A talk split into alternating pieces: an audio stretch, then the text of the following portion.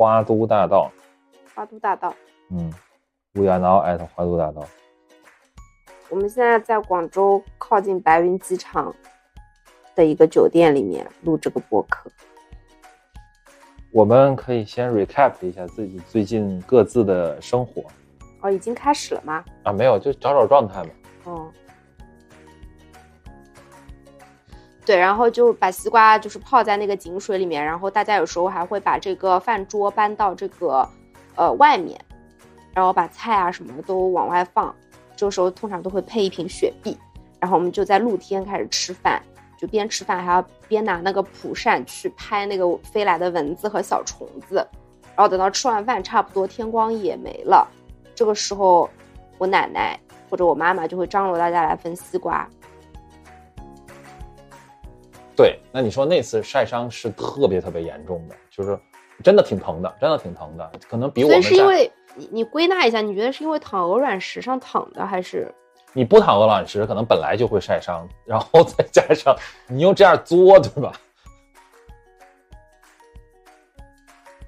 但是很，你不觉得就是整个故事其实就很青春嘛？是的，是的啊，充满了那种。就现在让你再去躺，你应该也不会了吧？我现在就不会去徒步。我在夏天去徒步，冬天就更不去了。冬天的光，那山那个光秃秃的，什么都没有，更没有什么好去的。但是我在外面拍摄的时候，我就会很明显的注意到，哦，太阳是一点一点这样升上来的，然后山的这一面原来比那一面暗的，就是很暗很多。我可能转个弯，就是转到了山的背面，太阳其实还没有出来。然后，哦，原来日落会持续这么长时间。我是在拍摄的那天，在杭州就是高温预警，但是我坐在室外看完了一个完整的日落。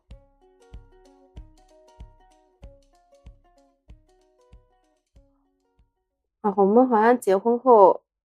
很少有这么长时间就是不住在一起，对，而且没怎么见面，也没怎么交流。你什么时候开始出差的？嗯，七月六号。啊，今天啊，两个礼拜，基本上是就是两个礼拜的，差不多将近两个礼拜的时间吧。对我我我这两个礼拜的行程非常的复杂，此处就不一一赘述。反正就是去了两趟杭州，中间短暂的回了一趟嘉兴老家，然后此刻在广州。哦，不对，昨天在珠海江门，然后晚上来了广州。嗯。行程比较复杂，就是如果画一个轨迹线你都画不出来。对，然后你在杭州的那段时间，我在天津，中间我们在上海见了见了一面，这也就是见了一面，大家十二个小时吧？啊，只有十二个小时吗？对啊，我是差不多下午两点回来的呀，然后第二天十二点走的。嗯，而且就回来之后，我就一直在发烧、感冒、睡觉。所以其实也没怎么见面和聊天嘛。对，然后，然后你就到广州出差了。所以，呃，鉴于以上种种原因，我就跟着赛文老师一起到了广州。你你是完全追期来的吗？还是你还是有一些自己的主 线任务的？不是来，但我我来来是都来了。我首先是因为你来广州出差嘛，然后所以我才会到广州来。但是我来都来了，我不可能不做访谈我就走了，对不对？嗯，毕竟从上海到广州这么远，就是高铁睡觉都要睡一个晚上才能到。嗯，他很好笑。昨天差不多这个时候吧，你已经上车了，对吧？对对。然后我就问他那个车厢里面怎么样，然后他说倍儿好。然后接下去 你自己讲。不是，就是哦，我是第一次坐这种动车卧铺嘛，我觉得比我想象当中，比我印象当中那个。就是硬硬卧，还甚至是软卧，确实要更好一点。就是它是一个那种四个人的包间，就是没有中铺，就只有上铺跟下铺那种。然后而且床看起来还挺舒服的，各种设设施也都很新啊。一起坐车的人看起来也都非常正常。对，嗯，就是有带儿子到广州参加夏令营的一个爸爸，嗯，然后还有一个小姑娘，然后基本上就属于上了车之后就一直。非常安静的玩手机，你就觉得哎非常好，非常合适。嗯，就是你这一次的乘客体验，你觉得很不错。对，所以到我给你当时发消息的时候，我都觉得很不错，就是预示着广州之行开了个好头。对，然后差不多十一点多，你说你玩了会儿，养了个羊，你说准备睡了。对啊，嗯，然后那个时候我其实正好从要从江门就是坐车来广州嘛，我就嗯订了个酒店，然后把酒店房间号发给了你。我当时我昨天其实睡下去的时候已经两点多了，然后怕你找不到酒店或者无法 check in 进来找我，我还特地就是破天荒的手机没有开飞行，就很担心你会给我打电话。然后早上我起来看了一眼，你说你到了，但是你说你睡得很差，我就很诧异。昨天不是说体验很好吗？怎么会？我以为你会睡得很好。人呢，就是你还是要相信生理的变化。就是我觉得好像确实，我也很久没有在火车上面过夜的这种经历了，以至于，啊，就不太习惯吧。可能就不像你十八九、二十岁的时候，那个时候坐长途车去旅行或者怎么样，就是你可以，你可以每天晚上都在火车上面度过，然后也完全不会影响到你第二天的那整个的精神状态、体力的状态。然后我昨天就属于。啊，你说没睡着吧？其实也也确实一直在睡着。你说睡得很好吧？然后中间也断断续续的一直在醒。嗯然后而且因为早上那个车其实很早就到了，就是六点多到深圳，七点多到广州。啊，就如果你出差的话，真的特别合适。然后到广州南才七点多一点点。嗯，然后我昨天那个制片大冤种把我的酒店 定在了机场附近，所以付老师又。先坐地铁，然后又打车到我这边，大概又花了一个半小时，反正整个行程就非常波折。这真的很离谱，就是 我在路上我就在想，我为什么要来广州？然后为什么来了广州之后，我要从广州南站先到白云机场？就是大家如果对广州的地理有一点概念的话，你大概也知道广州南站和白云机场本身有多远。然后那个酒店在白云机场还要在北边，然后就是打车可能还要二十分钟这种时间的一个距离上面。那还好吧，还好还好。对，所以我我感到特别的歉疚，因为原本按照行程呢，我们是就是付老师的行程是没有任何问题的，就是他来广州的时候，理论上也是我从江门转到广州，就是我们可以在广州有大概三天的三到四天的行程是重叠的，对吧？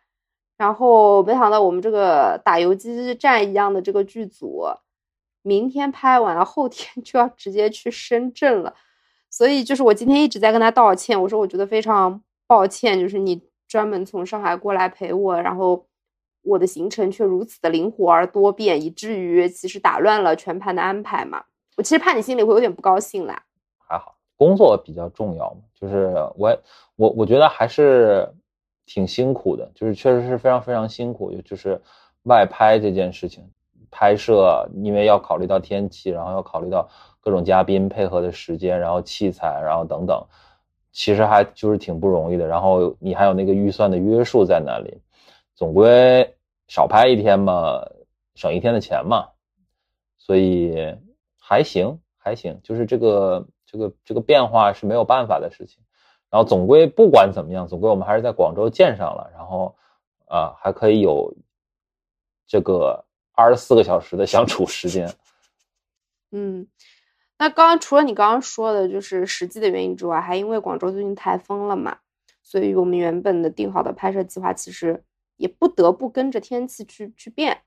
呃，刚刚下午吃饭前，我们还在酒店看，就是见证了一出这个黑云压城城欲摧的一幅景象。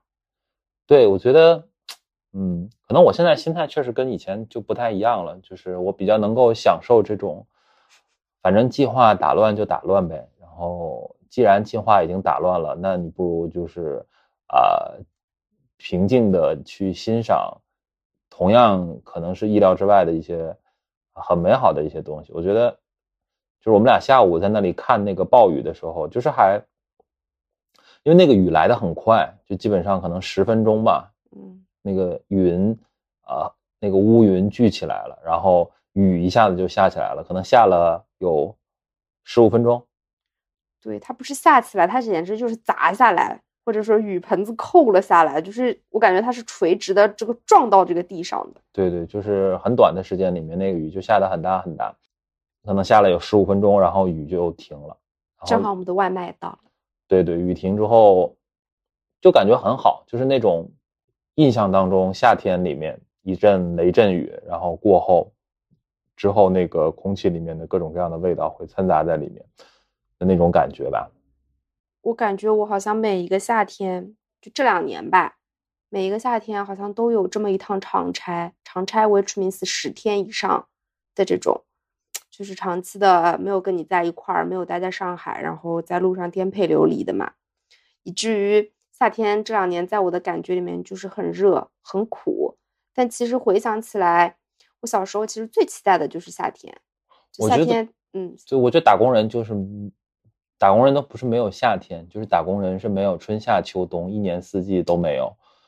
我们在外面在路上的时间非常短暂，大部分对，我觉得我回想了一下，可能。当我还在上班的那段时间里面，因为每天基本上就是出门，然后上地铁，然后坐地铁，啊，到公司，基本上就是也不需要。其实真的就是一年四季，春夏秋冬，冷啊、热啊、雨啊、雪啊，都，嗯，对你可以没有什么影响，因为你一直都在轨道交通里面嘛。然后出来之后也是有那个商场的顶棚什么这种，嗯，所以就没什么感觉。所以，所以你上班的日子，你就是恒定在二十六度的一个状态里面。对，冬天也是，所以只是你的外套会有点变化吧，但是你也不能穿太多。地铁上，就大家也知道上海的地铁，对吧？就是，对，冷气跟暖气都不太要钱。对，夏天很冷，冬天很热，然后办公室里面也是这样，所以可能确实在作为一个社畜来说，对一年四季春夏秋冬变化的感知。是非常非常迟钝的，嗯，确实就是上了班之后，你对于这种所所谓四季的更替，会迟钝很多，或者说会会麻木，你有时候甚至无法注意到，除了就是可能有这种强降温天气，对吧？你可能会去关注一下天气，但是大部分时候我感觉我们都是生活在一个那个那个大气层叫什么来着？同温层啊。对平流层啊，平流层，对对对对，没有这个雨雪的变化，它就是一个非常恒定的状态。嗯，这个其实挺不好的，因为你想我们小时候的夏天多丰富啊，对吧？对，而且就是夏天好漫长，我感觉就是我放一放暑假，我甚至都不知道漫长到真的是漫长的季节，都不知道什么时候会结束。就是一天与一天之间，它的间隙被拉得非常的长，就时间的刻度它变得非常的。清晰，当然也不会像我们现在那样，比如说睡到个九十点。那小时候我们就是起床早嘛，对吧？然后你就这一天里面就可以干很多很多事情，就是特别是夏天的时候，比如说会去，呃，大人都午睡了，就我小时候我们边上有个竹林嘛，我们就会去竹林里面就是荡秋千、爬竹子、过家家，啊，玩到个大概四五点，回家去吃饭。嗯那说回来，就是我们今天其实前面 recap 了这么多，我们今天其实想要聊一聊我们记忆里的夏日美好回忆。嗯，对你刚刚说到夏天，以前小的时候也不会起那么晚。嗯，我倒不是，我是从小就起的比较晚。对，我现在也起得比较晚，特别是在我念念书之后，遇到了一个作息习惯跟我非常像的老这个导师之后，我对。我导经常会在半夜给我发消息，然后我在半夜给他发消息，他回的都是最快的。嗯，所以我们师徒二人啊，就各自互相促进对方很糟糕的作息。我我本来就是我到小的时候就是起得比较晚，我可能小的时候就是，特别是到了夏天，可能也就十点、十一点钟我才起。爸妈允许吗？我爸妈上班去了呀。哦，双职工家庭真好。就对，不是不是所有的人的母亲都是老师，对吧？就是。对他们要上班的呀，嗯，然后上班去了，可能我就起来起来，然后去吃午饭，然后所以我的夏天基本上是从中午开始的。但是我有很重要的一个夏天的习惯吧，就是去游泳。嗯，去哪里游泳？去海里吗？当然是去游泳馆游泳，对不对？就是我们虽然也在海边，但是去海里游泳可脏了，其实不如游泳馆游，游泳馆可干净了，就是。因为前两天看到咱们共同的好友发了一条营业微博，他就讲到他的夏日记忆，其实就是在海边游泳，有沙滩，有那种很粗粝的贝壳，然后海水可能也是那种浑浑的，但是就是是这种咸咸的，独属于夏天的味道。哈，这太文艺了！不不不不不不不不不，这不是我，这我觉得他在瞎说，我觉得他在建构他的记忆。我，对，就是我还挺喜欢游泳池的那个消毒水的味道，我觉得那个是特别有夏天感觉的，就是因为啊，像我记得小的时候去游泳，就是你会在从更衣室出来之后，突然进到一个游就是消毒水，嗯就是这个氯的味道很重的一个空间里面，然后你再顺着这个空间再往前走一段时间，可能你就一下子又进到一个水汽非常非常丰沛的这样的一个空间里，这时候你就知道，你哪怕不睁开眼睛，你也知道你已经进入到这个泳池的区域里面去了。你自己一个人去啊？我经常一个人去，因为跟别人一起去很麻烦。不是，我是说没有大人带你吗？我那时候没有那么小，我应该已经哦初中了。对，哦，那你一般会有大人不是上班去了吗？就是长辈嘛。啊，没有没有，长辈有自己的事情要忙。对，我我那你整个就是一个托管状态啊，好开心哦！而且初中初中不是就去补课了吗？没有哎，我从小好像对补课这个事儿，哎，也没有人对补课感兴趣，就是好像从小也没有特别要求我补很多课。嗯，对，有好几次我之所以去补课，都是我的课任老师跟我说：“你来吧，不要你钱。”就实在我嫌他有点烦，所以我才去的。嗯，那这样的话，我想刚刚对这个夏日美好回忆做一个限定，因为我从初中开始，就是就跟你差不多，其实我的成绩不太需要去补课，但是大家都去补课，然后我妈妈就会说，那你也去补一补，就是先去上一些就是可能下个学期要上的课，所以从初中开始，我的暑假、我的夏天也充斥着就是往返于各个老师家里面，上午去这儿，下午去那儿，他可能对我来说只有晚上了。那记忆就没有那么鲜明，所以我今天其实可能想说的更多的是初中以前那个可以被归为童年的夏日记忆，那个才是真正的，就是我觉得是丰富的，而不啊是、，这么这么短，这么这么早的时间吗？没关系，你可以说你的，因为对我来说，就是啊好像我的夏天在我上初中之后就结束了，或者它一直在重复，到了夏天就是知道哦，就是它不代表就是可以去游泳，或者是可以无拘无束的去爬树，而是 代表着你要开始去补课喽。但是在初中之前没有，初中之前过得非常自由，大家也不知道补课为何物，这个就是卷出来的。对，我想再补充一个，刚刚说到游泳的时候，我忘嗯了说的一个地方。对，就是可能是因为最近是夏天啊，然后我们另外一个共同的朋友，嗯另外一位头部主播，啊、他前两天去同济游泳馆游泳了。那嗯同济游泳馆大家都知道，就是亚洲一流啊，特别条件特别特别好。他说他发了一个朋友圈，说进同济游泳馆之前，感觉啊阔别好几年了，太怀念了，游泳馆的味道才是夏天的味道。嗯，然后进同济游泳馆之后，啊，怎么才游了三十米，身体已经不听我使唤了？我怎么喘的这么厉害？这甬道怎么这么宽？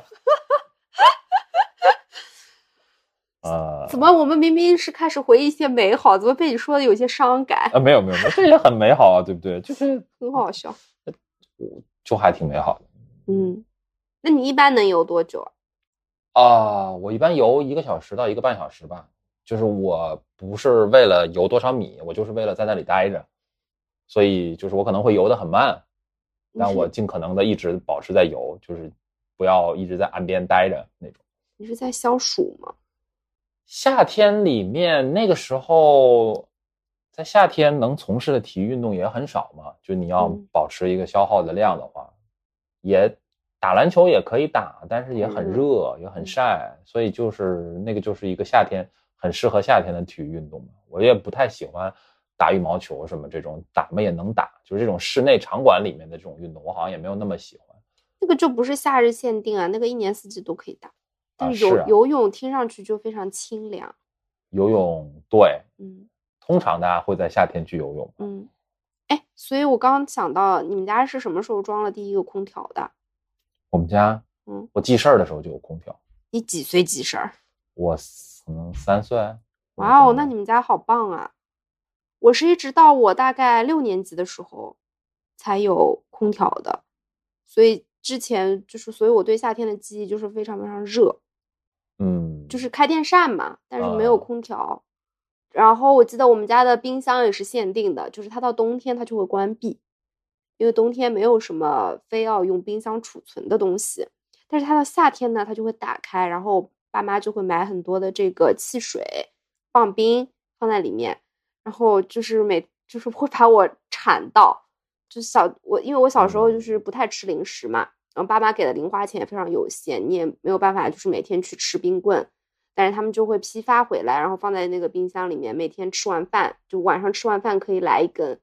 就这个让我觉得是非常非常幸福的一件事儿。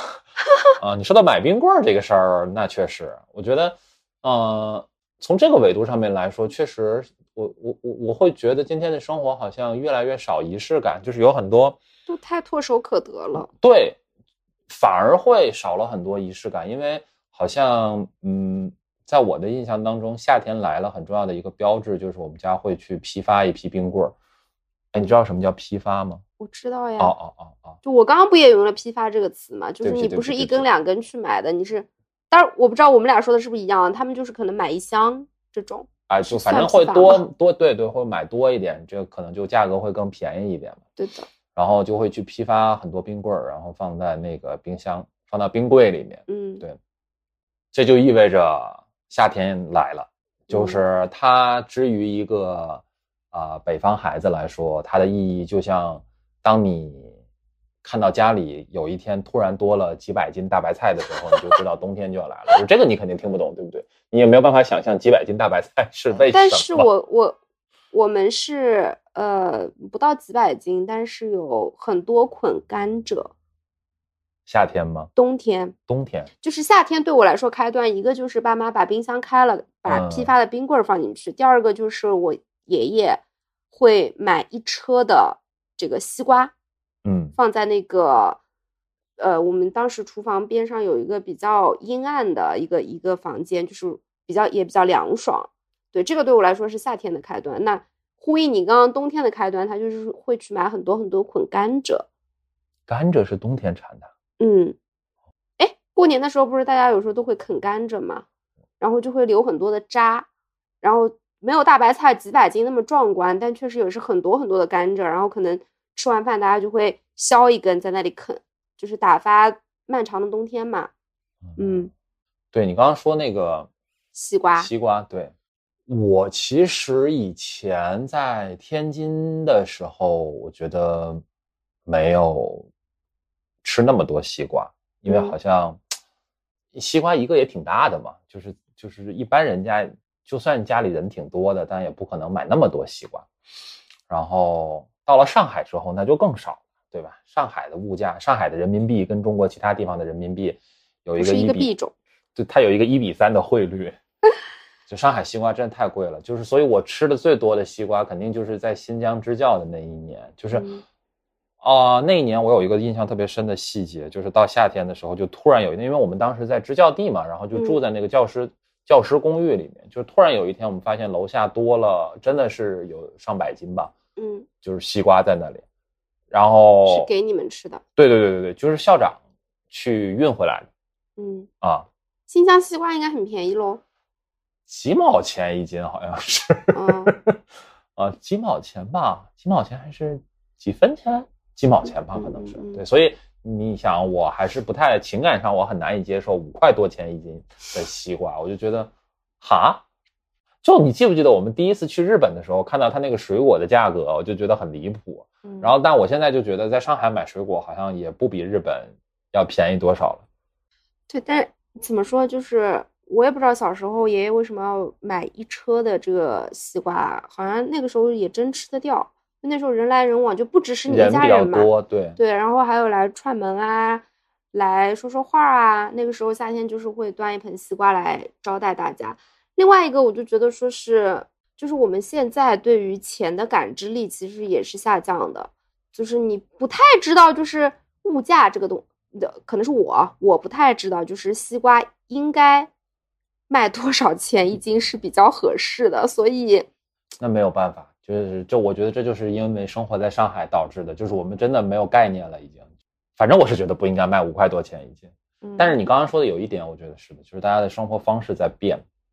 吃西瓜这个事儿其实是特别明显的一件事情，就是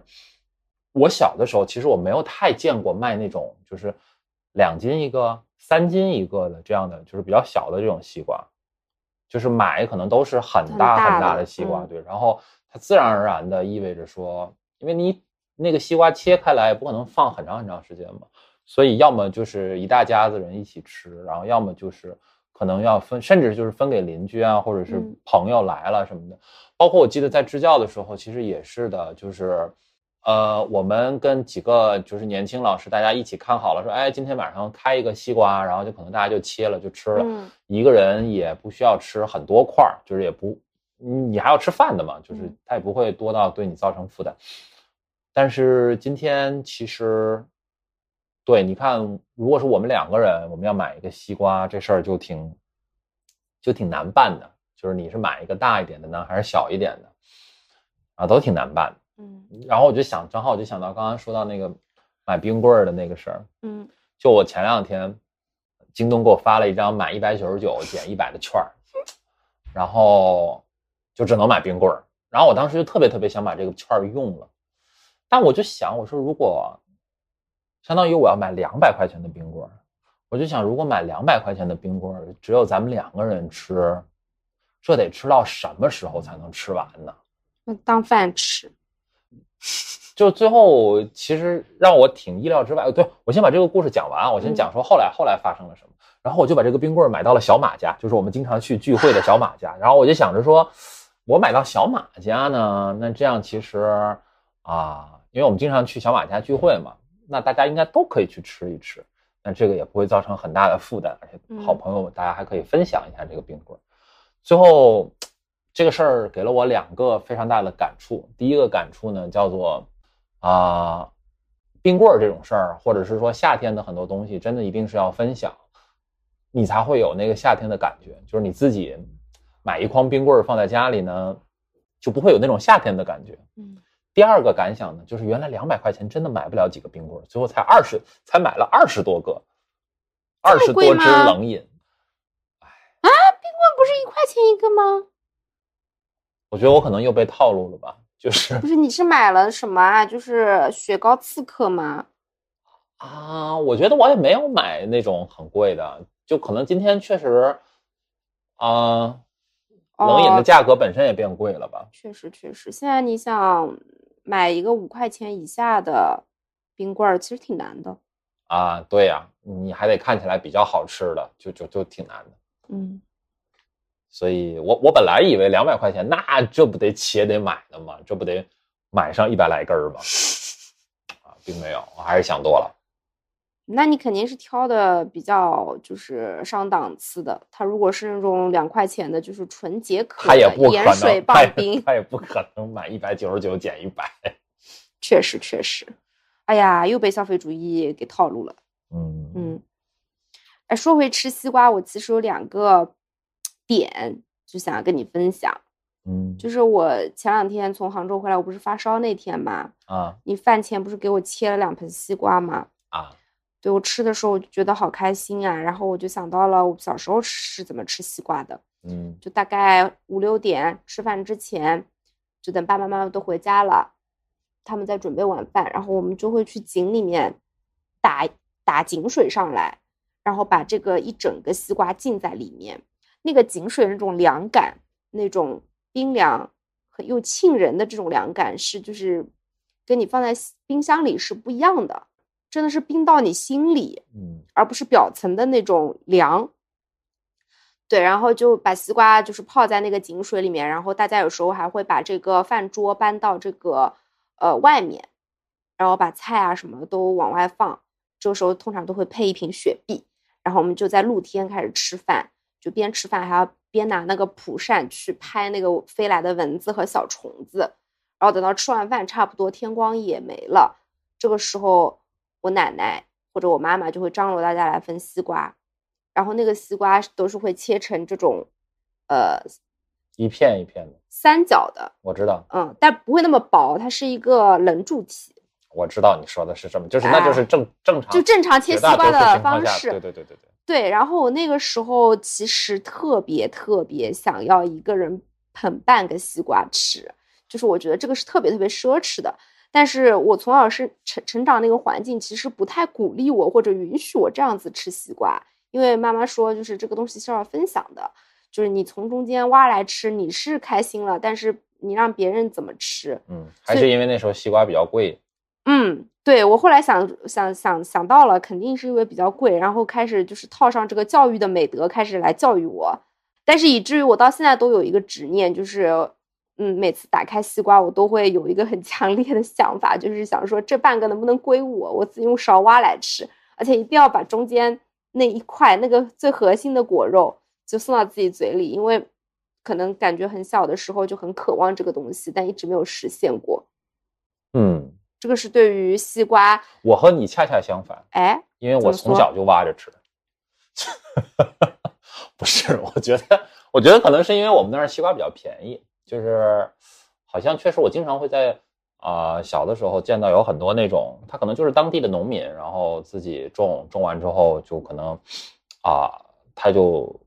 骑一个我们叫狗骑兔子，然后就后面拉着一一车那个西瓜，然后就自己出来卖。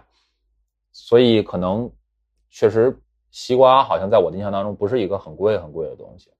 那可能我妈真的是想教我分享吧。对我确实从小被鼓励说。你就拿勺挖着吃吧，这样可以省着切了。那你用勺挖着吃，爸妈怎么吃呢？他们挖其他的部分呀，就是我们可以把一个西瓜切成四份嘛，每个人每个人对啊，每个人拿四分之一挖着吃。不行，他一定要是一切二，然后捧半个吃，这个对我来说才是挖着吃。一切二也可以啊。那你就是那个饱受宠爱的小少爷呗？也没有啊，这是很正常，就大家都这样吃。以至于说，我从小就觉得说，我希望的理想的状态就是不要一下子给我那个二分之一的西瓜，以至于我不得不吃完。就是如果你你挖着吃，你吃到一半儿，然后吃不了了，就就有点尴尬。嗯，我记得因为这个事情，我还跟我妹妹吵过，甚至吵到掉眼泪的那种。对我其实那一次我就很不能理解，我说不就是挖着吃个西瓜吗？怎么了呢？哪一次？就是你跟你妹说不要挖着吃。嗯，这个可能就是 一个后遗症吧。就是我会觉得你你把心头的那块肉挖走了，就你很自私。你有没有想过它是最好吃的一块儿？就是大家应该要分享，怎么可以自己就自顾自的把它挖走了？对我当时就觉得哈，挖了就挖了呗，这个。对，这个属于我的一个不好的执念。对，所以我跟你，这就我解释一下，为什么我们现在吃西瓜都是把它切成，就是像外面卖的那种果切一样那样子去切它，所以是为了避免矛盾吗？不是，是是因为我从我的角度出发，这个我想吃多少就吃多少，啊，就是我每一块儿，我就是你不需要担心说，哎，你那个勺在里面挖来挖去，然后你又剩了这半拉，剩下其他的别人还吃不吃？就我就吃一块儿，我就加一块儿，什么这样就好了。是的，就是从实际的角度来看，就是你切成，其实是更实用的。但是对我来说，夏天如果是吃西瓜，就是我最 enjoy 的还是啃半个西瓜吃。那你肯定吃不了，你现在更吃不了半个西瓜那么多了。吃不吃得了再说嘛。但是就是那一口下去的时候那种爽感，嗯，感觉是治愈了我的童年，而且就是。日本，我刚刚突然想到，我之前看过一个日剧叫《西瓜》，嗯，非常非常非常经典的一部日剧。但是现在前面两天我找资源的时候，已经很难在网上就是下到高清版本了。然后那个也是，就是也算是开启了我对于就是夏天等于西瓜，西瓜等于夏天的一部剧。就是我每次在日剧或者电影里面看到日本人吃西瓜，觉得特别幸福，因为像你刚刚说的，他们的他们的水果价格很贵。然后，所以他当他们一家人开始吃西瓜的时候，你觉得画面特别美，一种团圆的感觉。嗯，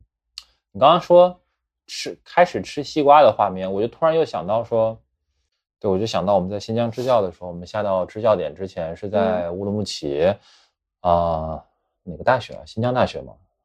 反正就是就是相当于一个集中的培训吧。然后那个时候我们都是。就是第一次去新疆，然后就觉得那儿的饭特别特别好吃，就是抓饭也特别特别好吃，就是菜也都特别特别好吃，而且你之前在复旦的时候就只有白米饭嘛，就是到了那里有什么饭？就抓饭呀，就是就是抓饭不是用白米饭做的吗？是用白米饭，但它跟白米饭就就完全不是一个物种。哦，啊，就是你可以用抓饭 replace 你原来到食堂打二两、三两、四两米饭的那个米饭，然后你还可以那个要很多很多菜，然后都很便宜。嗯，然后最重要的是就是西瓜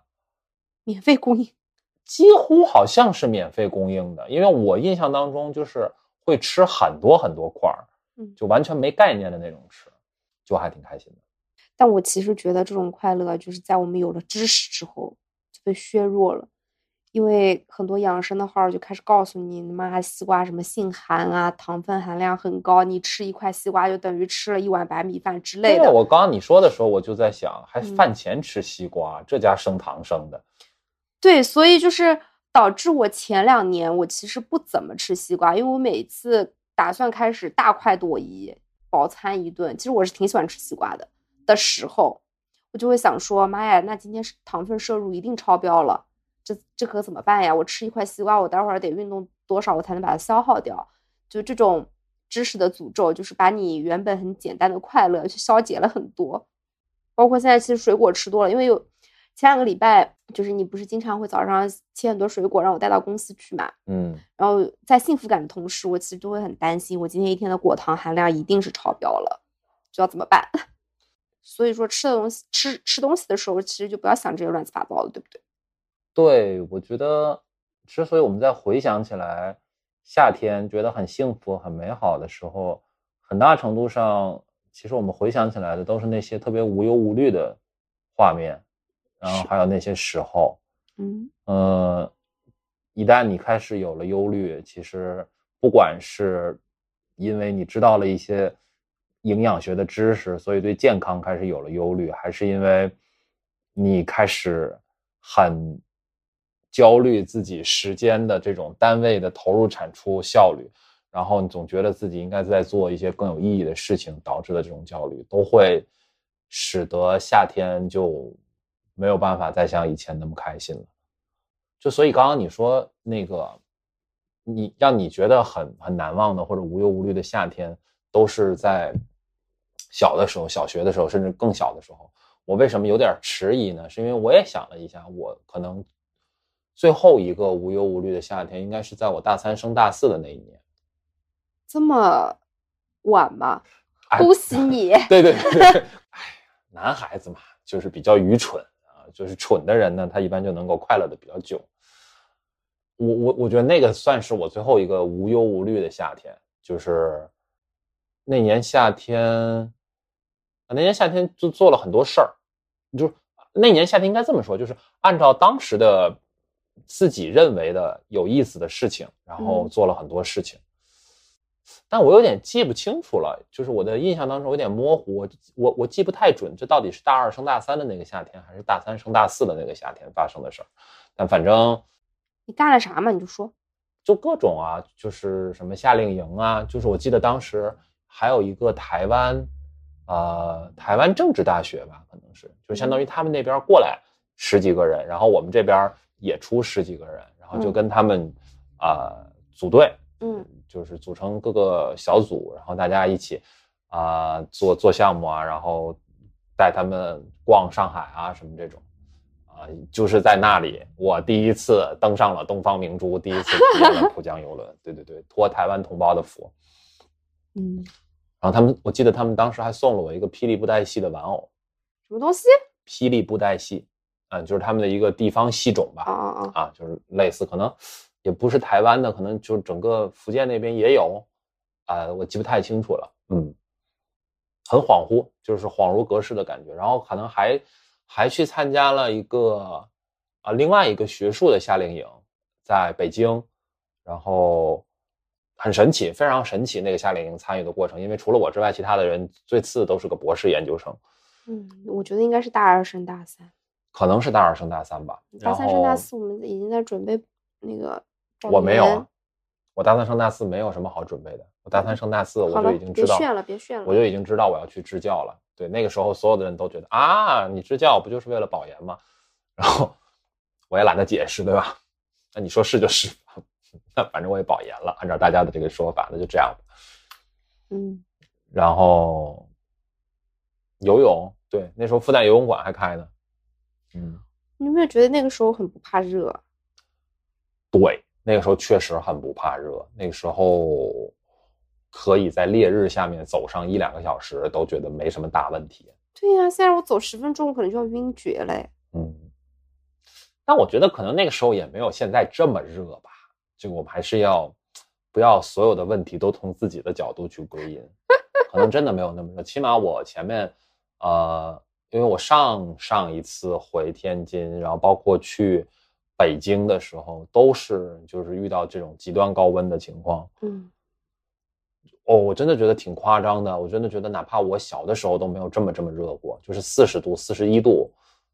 还是挺夸张的。嗯，嗯，确实，我记得那个时候可能三十五度都算高温了，然后三六三七已经是要发预警了。对，而且我觉得，嗯，可能没有像到晚上九点钟、十点钟还是有三十七八度、三十六七度这种程度吧。嗯，嗯，而且有个很明显的感受是，我觉得当时还是很 enjoy 流汗，就是流到汗津津、黏哒哒的感觉的，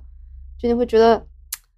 很火色生香。嗯，就是比如说下班之后，大家一起去，呃，听一个 live 的音乐会，那种地方大部分时候都是没有空调的嘛，你不会觉得说要死了，就是，但是叫我现在再去做这种事情，我就会觉得好热啊。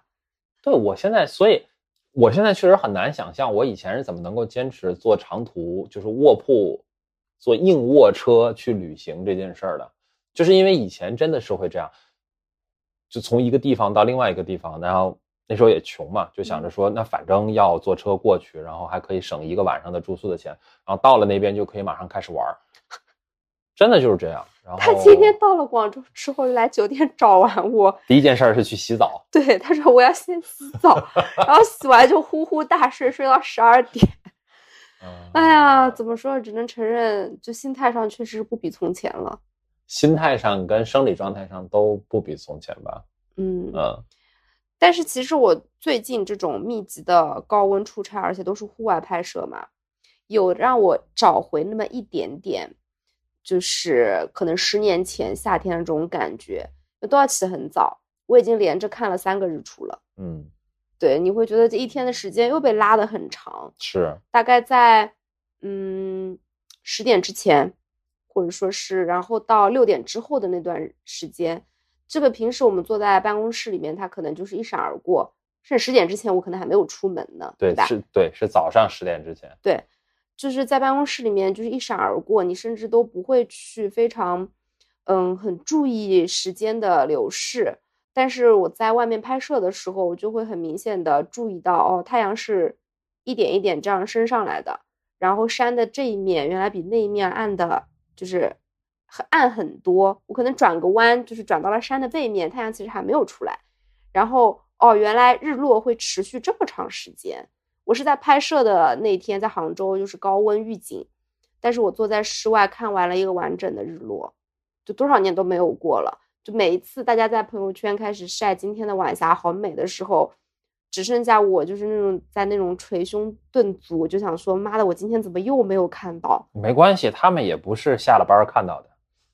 他嗯们是出来摸鱼的时候看到，他们看拍完还得回去继续上班呢。但是我每次就是我在我看到的时候，我抬头的时候已经是就是陷入一片漆黑的夜色，然后就会有点伤感嘛。嗯，我我然后我就会跟自己说，等到下一次再有这么我美的夕阳的时候，我希望你能够抬头看看，而不是陷在那种所谓的就是这种鸡毛蒜皮、狗皮叨叨的事情里面。所以白领才是真正意义上的狗屁工作，对吧？就是我我我以前小的时候，我觉得，哎呀，九点十点钟上班多幸福啊，就是嗯可以睡到这么晚。但是你现在意识到不是这样的，就是没有上午，这是很悲很悲哀的一件事情。没有上午意味着你也会失去夜晚，就是你到你你你，如果你的一天十点钟才开始，那这很大程度上意味着你的这一天很有可能到晚上十点钟还没有结束，嗯，就是你没有了一个朝气蓬勃的早上，你也就会失去一个可以完全放空自己的晚上，所以其实挺惨的，你你不得不在夜里通过一些非常廉价的、非常对，就就是一些你你明知道，嗯，就是很很很不高级的娱乐方式，就是说不是很高质量的时间。对对对对对，嗯。去去补偿自己，然后或者是说把自己调整到一个可以入睡的状态。然后我前两天不是发给你，就在朋友圈，我伯伯发了一个拍了一个嗯他那个、嗯嗯他那个球冠的那个照片嘛，嗯。就是我当时我就觉得，哎呀，你看咱们工人有力量，他拍的那个地方应该就是他就是长期工作的那个区域，嗯。嗯，就简单的说，他们反正就是这种啊、大型的制造业的工厂，呃，不叫制造业，就是这种呃国企的工厂，其实是差不多的，就是里面的一线的工人，啊、除非你是那种特别呃专门的技术工人，其他的大部分大家就是看着各种设备，保证它在正常的运行。所以就真的是风里来雨里去，他可能是每隔一个小时或者多长时间就要去巡巡巡查一遍，看各种参数啊什么的是不是正常。然后很多设备不是说像我们打开电脑上你看一下各个设备指标什么就可以了，它可能要爬到那个罐子上面去啊，或者是在那个管道中间穿来穿去啊。所以那天他拍了一个那个球罐，然后背景蓝天白云的，我就觉得非常非常感慨。我回想起了很多啊、在我的童年里面看到，就是他们三十多，就是当我还是一个小孩子的时候，他们可能是三十多岁嘛，嗯然后那个时候，呃，到夏天的时候，经常会有我们叫大检修，嗯就是所有的设备会停机，嗯停机，然后开始维护、保养、修养。啊、我那个时候不理解，就是说为什么检修是一个特别大的事儿，然后检修的过程当中，大家不是应该特特别闲吗？不是应该就干脆放假算了吗？嗯因为机器都停了，但是好像每次到检修的时候，就是大家特别特别忙。哦，后来我理解了，就是这个机器设备停下来容易，你想再开起来那可太难了。就是 后来我的无数工作经验告诉我们，任何东西只要停下来再开起来就就很难，能够达到之前一样的效果就非常非常难。所以，嗯，到夏天经常是检修的时候，然后啊、可能他们就是回来，可能哎那工作服一脱，就虽然有工作服，但整个人都被晒得很厉害，嗯，就充满了夏天的感觉，然后充满了那流种汗是吗？对，充满了那种工人阶级敢把日月换青天的感觉，嗯，嗯，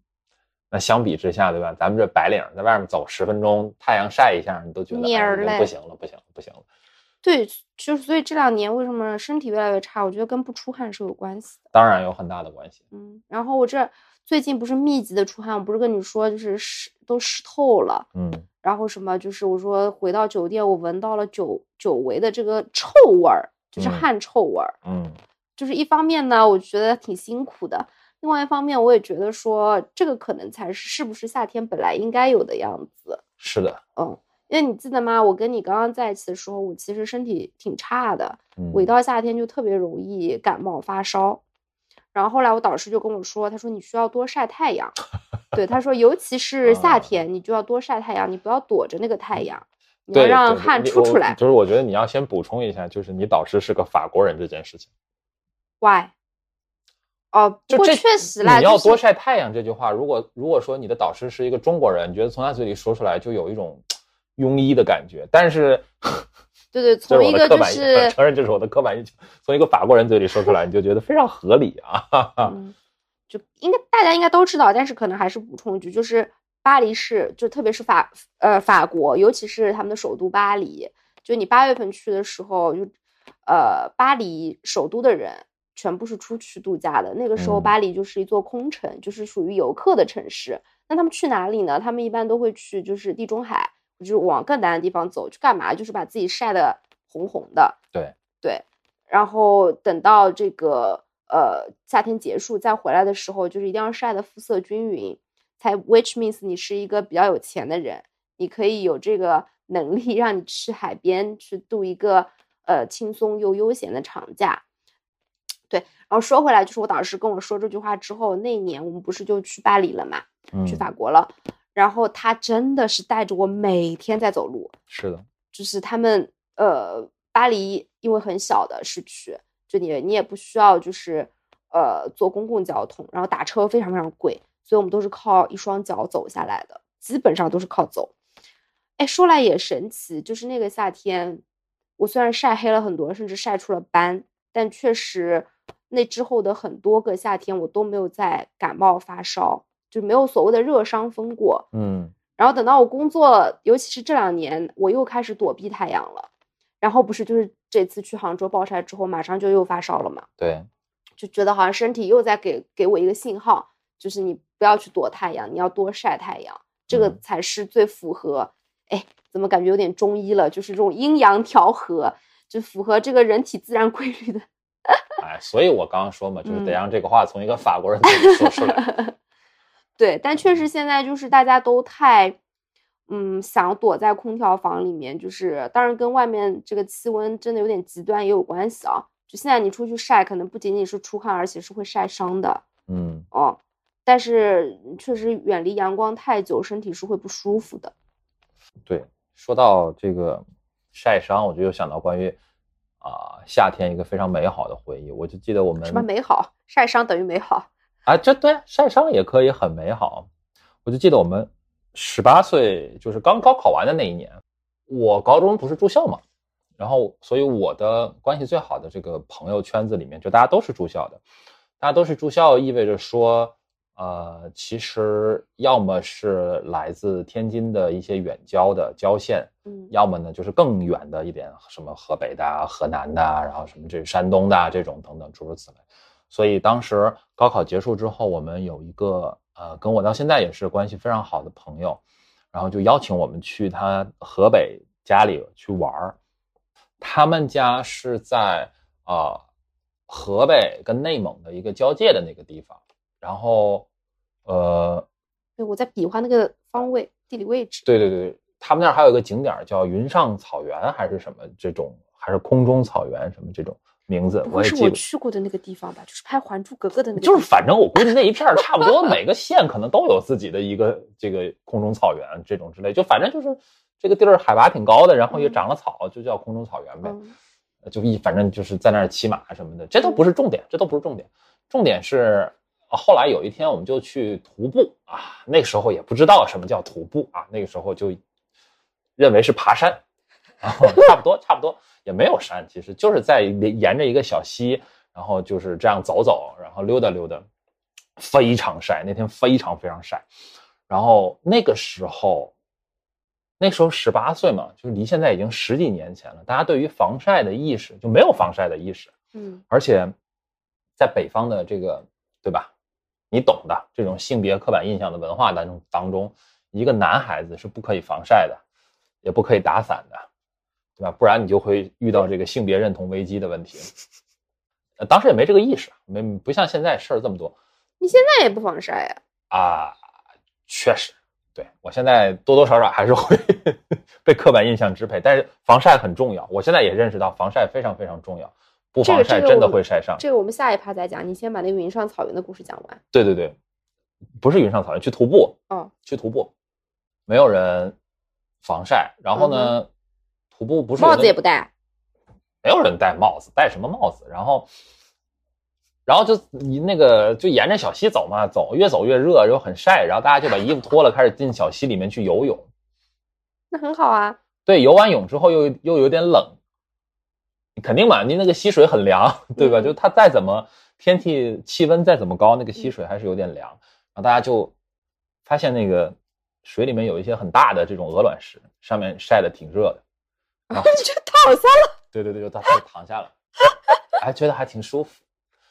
然后所有的人都没有任何在意的地方，然后就继续啊，go on，然后继续溜达，继续走，然后晚上就回去，回去开始打麻将啊什么，这就各种。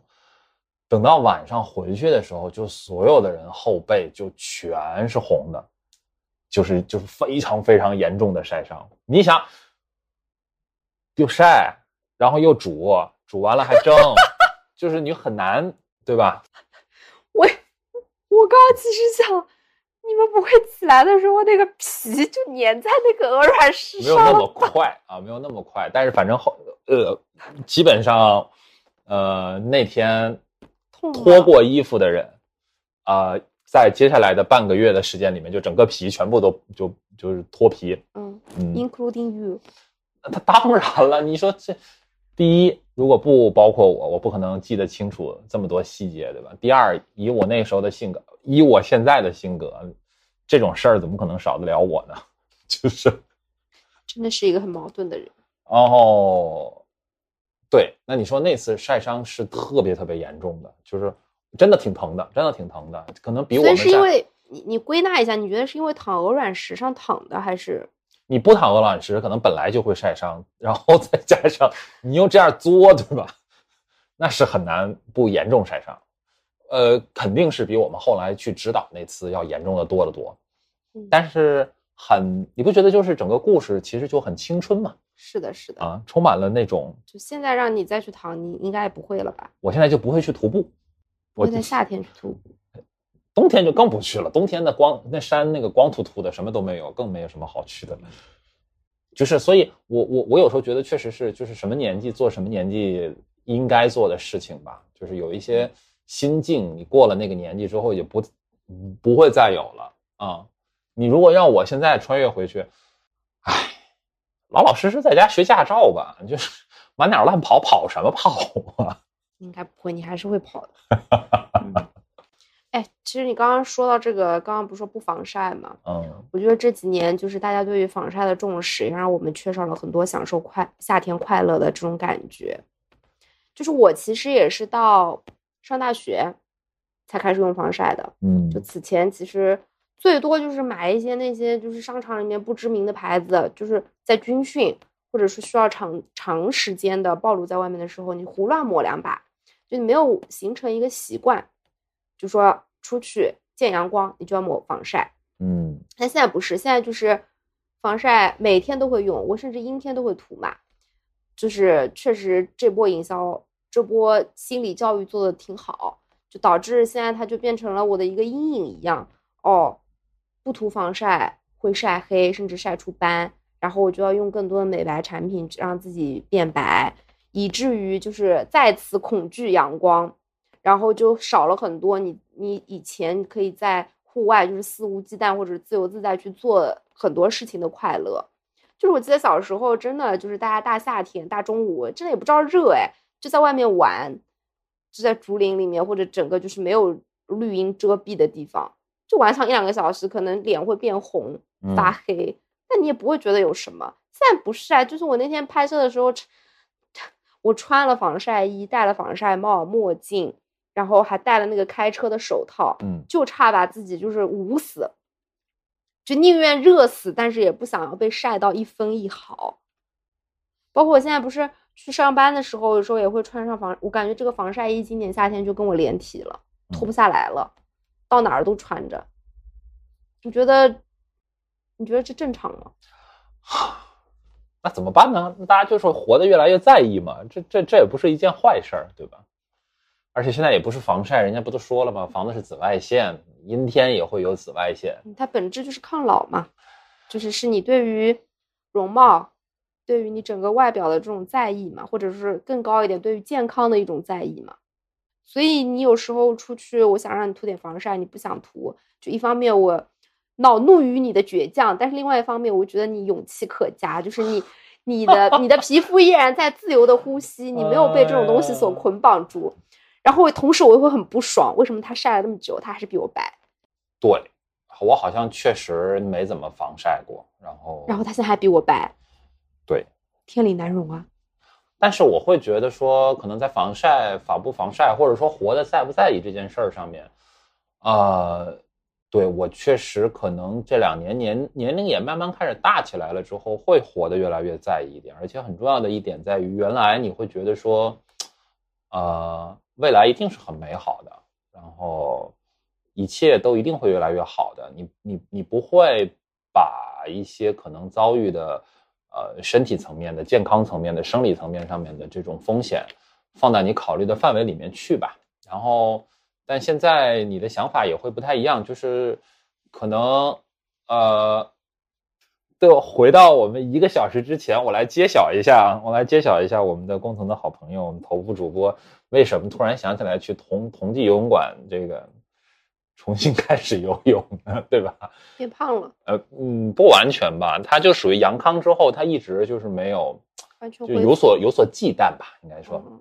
因为确实还是会对心肺功能有一些影响嘛，然后所以就是慢慢的一个复健之路刚刚开始，我我我会觉得说好像确实会希望能够减少一些健康层面上的不确定性吧。嗯嗯，哎呀为什么我们这一期本来我们俩说的是夏日美好时刻，聊着聊着那么伤感呢？就是就是感觉美好的东西占比很小，更多的是对于对于现在我们没有办法去享受夏天的一些伤感和感怀。我觉得这个本身不是问题啊，就是你如果意识到说，就是今天我们没有办法享受夏天，是因为很大程度上我们已经沉浸在那个，不管是对过去的怀念，还是对当下的忧虑的这个情绪里面去，那其实就是不妨去做一些非常微小的行动去改变它。我觉得，嗯，我觉得在做盲人摸象的过程当中，我的被访者还是给了我很多很多启发。嗯就特别是最近的那一期，其实就就就是今天发出来的那一期里面，呃，我觉得他说的很对，就是与其我们因为不确定性而感到很恐慌、很焦虑，那你就去做一点比较微小的事情，啊、对他来说可能是啊、看看书，然后跟别人聊聊天、打打电话什么这种这种这种事情，那可能对于夏天来说，我觉得不妨去早一点起床，对吧？赶在太阳升起来之前出去走一走，然后去游游泳，然后多叫上朋友去到山里面露个营，什么这种之类的事情，都是会让生活更有夏天的感觉的一些事儿吧。可能反而是当我们开始做这些事儿之后，会把原来那个很混沌的状态冲破、冲散一些。那你明天要早起吗？因为我明天要早起。你骑你的，对我不是我跟你说真的，我来我来广州之前我是做了攻略的，就是我是很认真的看了一下，就是夜爬白云山的攻略，你感受一下，就什么叫台风，台风，就什么叫做夜爬白云山？就是大家也可以去网上搜一下，就是如果你凌晨三点半的时候去爬白云山，这样你就有可能会在五点半的时候就是到那个山顶上。然后，如果你已经提前预约好了山顶上面那个就是最位置最好的那个观景台，你就可以在那里，对吧？一边看着广州这个城市慢慢醒来，一边欣赏这个早晨升起来的朝阳。那你要去吗？你知道这儿离白云山有多远吗？有多远？就是我打车打到白云山，可能太阳已经升起来了。嗯，没有关系。对，那你现在是在说什么呢？你就是 不是，我只是表达一下，我来广州之前，我是非常有雄心壮志，然后做了很多攻略的，然后可能过两天可以体验一下。对没必要嗯我觉得你倒不至于说去爬白云山，但是你可以就是，比如说做完访谈，约你的被访一起去广州吃个大排档，就是大排档是没有空调的，就是就是专门去吃那种没有空调的大排档，就是为了寻找这种感觉啊，确实确实确实，我觉得就我前两天在珠海也是跟我们那个车主，就一群还有摄制组的人一起去吃了大排档，然后也是没有空调，热的要命。但那种氛围就让我好像回到了学生时代，大家一起哎是，是是是是，对，我觉得这一点真的是，就是为什么我最近两年越来越不喜欢上海，我就很矛盾，或者也不能叫不喜欢上海，就是一方面呢，我又非常享受上海的这种秩序感，啊，就是你再也找不到任何一个城市像上海人这样这么喜欢排队，就是就是大家会不自觉的开始排队，然后但另外一方面呢，我有的时候又特别想逃离上海，就是因为它太多，绝大多数情况下它太有秩序感了，以至于说你没有办法期待在上海会有那种路边大排档。就没有吗？你不觉得它跟上海的气质就很不搭吗？就是我在长沙的时候看到那个路边大排档，啊，它长沙的那个大排档真的很夸张。就是我们十二点在街上的时候看到了一波大排档嘛，然后我们呃去吃了个夜宵，然后晃了晃出来，两点多的时候，摊位明显比十二点多的时候增加了很多很多，嗯，就是真的是十二点钟才是夜生活刚刚开始。广州也是的，广州大排档也很出名，所以我真诚建议你，我这样过两天转转走了，转到什么东莞啊、深圳之后，你真的可以 enjoy 一下。我很遗憾，我没有办法跟你一起，由于我这个多变的行程。你这个胃可能也不太适合吃大排档这种。但我可以跟你一起去感受啊，确实我会觉得那种地方很嘈杂，然后很无序。关键是没有什么你能吃的。我可以陪你吃啊，就是那天在珠海的时候，我也一个筷子都没动。对你，他那天第一次第一天到珠海的时候，就是整个制作团队大家一块去吃夜宵，然后他给我拍了一张照片。哇哦，那个真的都是我爱吃的，什么生蚝啊，什么扇贝啊。啊，各种各样烧烤、小龙虾，对对对对对，一大盆小龙虾。嗯，我那天其实吃过晚饭去的，然后我同事就说我就是自律到邪门了，因为我真的我连筷子都没拆，我就光喝了一杯椰牛，就是那个 我不知道那个那个椰那个椰汁的品牌叫椰牛，然后喝了两杯那个苹果醋，再喝了几杯水。嗯，这个这个这个真的不是因为自律的，他就算没吃晚饭，他应该也不会吃那些东西。不是啦，还是有几道菜我可以吃的，但是就是那天确实吃的有点饱，但是那种氛围我是很喜欢的。嗯，就是边上那些大哥，嗯，就是在那边侃大山，就说着粤语，粤语本身就很好听嘛。对，然后那种灯火通明，那种大家每个人都汗津津，然后油光锃亮的，就是平时你会觉得哇哦，就是有点有点有点脏。就有点黏，马上想去洗个澡。但是你到了那种语境里面，到了那个环境里面，就是你放下你所谓的这种城市文明人的这种感觉，跟他们一起去融入在一起之后，你会发现挺棒的。就你好像你的身体在放松，你的毛孔在呼吸，比你待在空调房里面，我觉得好多了。我觉得不是放下城市文明人，就是放下那个已经被规训的属于社畜的那颗心啊。嗯。确实，我觉得夏天确实是要有一点儿啊，有点糙汉气，有一点越越界的感觉，有一点呲边的那种感觉，就是不能太太收着，太安全。对。但上海，我刚刚回想了一下，大家就是去骑行、夜骑，去干嘛？呃，晚上去那个江边滑板，就是都太 fancy 了。是的，嗯，是的，缺少一点就是人间烟火气。但是我相信上海一定也是有这种大排档的，就是我们以前在学校的时候，不是有一条小龙虾一条街嘛？当时有人还带我去过，就是那儿也是很摆了很多很多摊的。不然现在在啊？我怎么不知道上海复旦旁边还有小龙虾一条街？嗯，好像不是复旦边上吧？哦，嗯，反正当时我去过。当然小龙虾我也不吃嘛，所以那个晚上我也是束手就擒了一晚上。哎，最后来说说这个成语用的真的非常的诡异。嗯，我觉得很精准啊。什么叫束手就擒了一个晚上？就是端着我的手。嗯，行吧。嗯，你就像是对这个，我就要必须再 echo 一下前面刚才的那个点，就是赛文老师有的时候用成语可能用的不是那么准确，大家也不要见怪啊。就是不是，我是故意用的这个词，我并不是不知道束手就擒是啥意思。对。他最近跟他的法国导师 联系的比较多，啊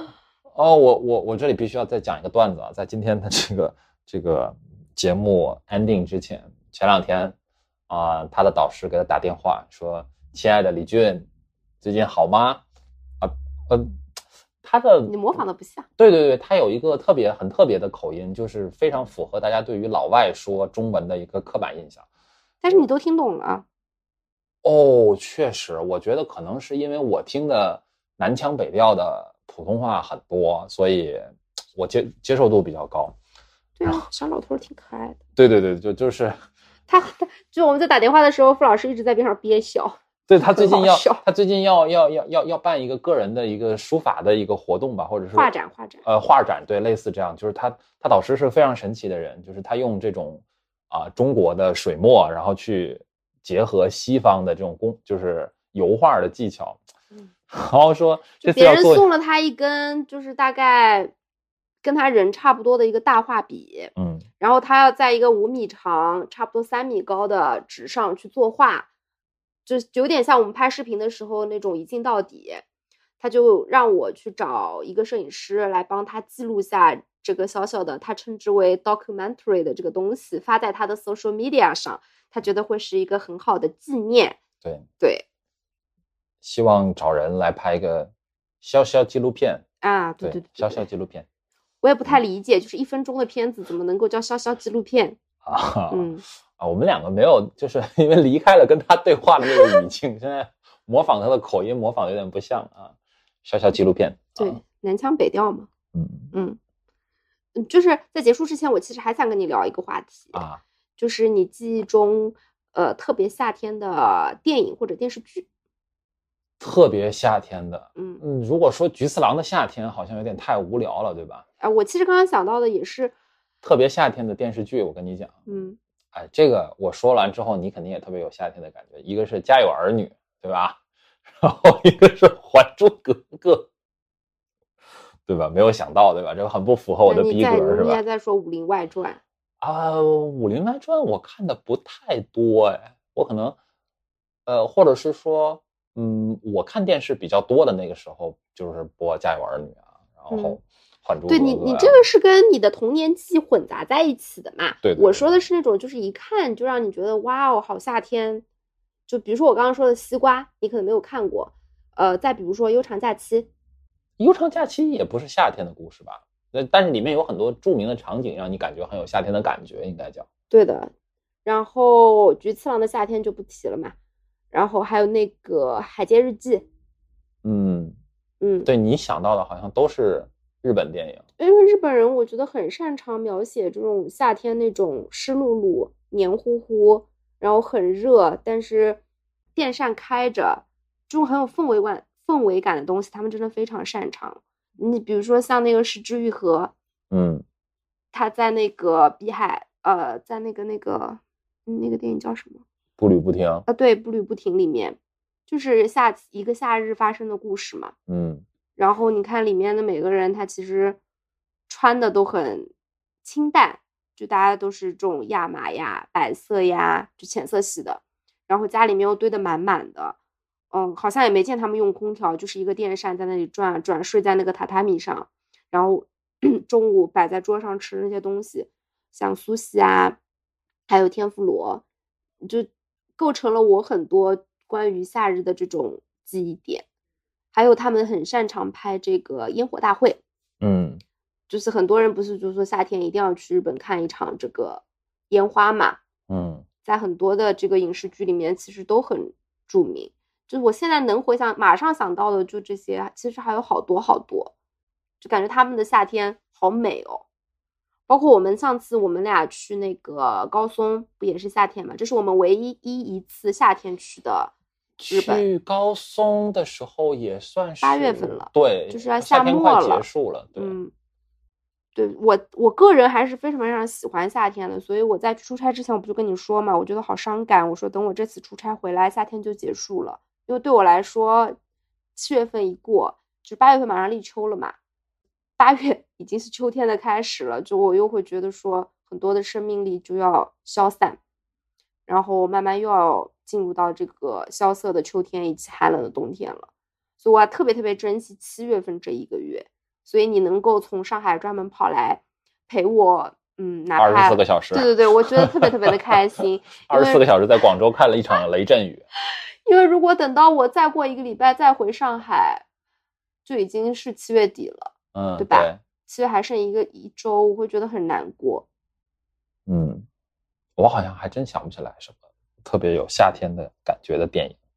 我想到的好像都是那种什么《海角七号》《蓝色大哦，门》对，台湾也有很多，对对，呃，你就觉得夏天发生一些这种暗恋啊、爱情啊，对，就是海边，嗯然后或者是下雨嗯啊这种诸如此类的吧。嗯嗯，今天跟大家聊了很多我们两个人关于夏天的一些呃回忆的片段也好，或者是说会让大家很有夏天的感觉的一些事物，或者是一些活动，或者是说每当我们想到夏天，会一下子映映入到脑海当中的那些记忆的片段。呃，也非常欢迎大家能够在留言区告诉我们你们关于夏天的一些非常美好的回忆，或者是说那些你们的夏日时刻，最有代表性的东西。嗯嗯，